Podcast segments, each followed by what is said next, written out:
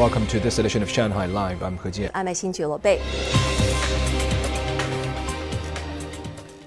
The Wenchang spacecraft launch site says the cargo spacecraft Tianzhou 6 is ready for launch. The site carried out a final rehearsal for the launch this morning.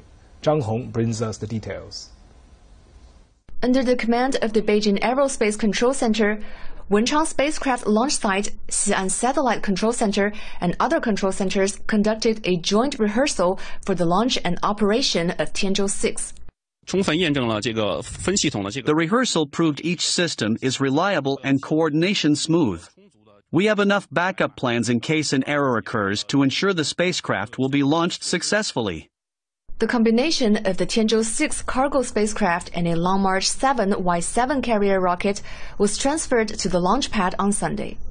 The Tianzhou 6 cargo craft is the first of its series to have a load capacity of 7.4 tons, up from 6.9 tons. Its launch will mark the country's first space flight since the space station entered its application and development stage. It will be carrying supplies including clothes, food, and water to Shenzhou 15 crew members who are currently in orbit and the Shenzhou 16 crew that will enter the space station soon. Zhang Hong, Shanghai Live.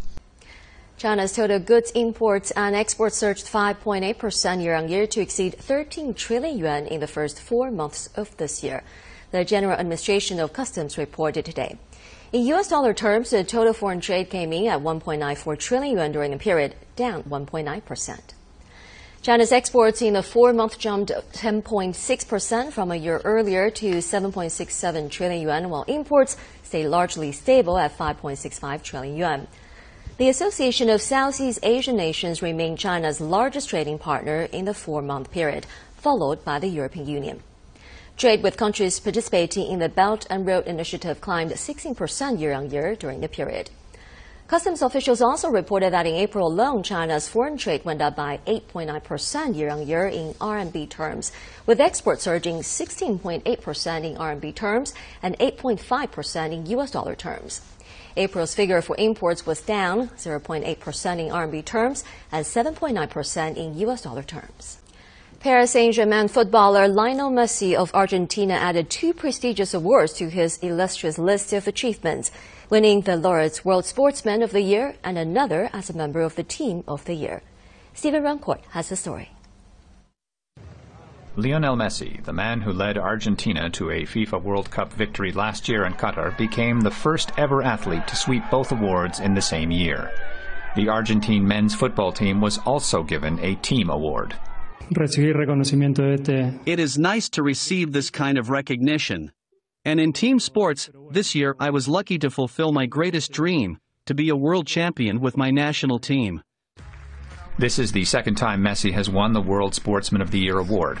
He shared the men's prize with Lewis Hamilton in 2020.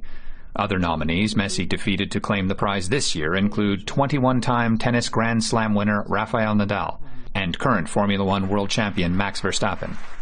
Jamaican sprinter Shelly Ann Fraser Pryce, who clinched a fifth world title for the 100 meters at Eugene last August, won the Women's Individual Award. Chinese free skier Gu Ailing, a two-time gold medal winner at the Beijing Winter Olympic Games last year, picked up the Action Sports Person of the Year award. and that sport is a very unique avenue for people to connect, to learn about one another, to build up society, break human limits, and develop as a whole. So, thank you so much for this award. It is such an honor to be here. This is the fifth time that a Chinese athlete has won the Laureus Award. The award was founded in the year 2000 to celebrate sporting excellence during the past year. Stephen Rancourt, Shanghai Live.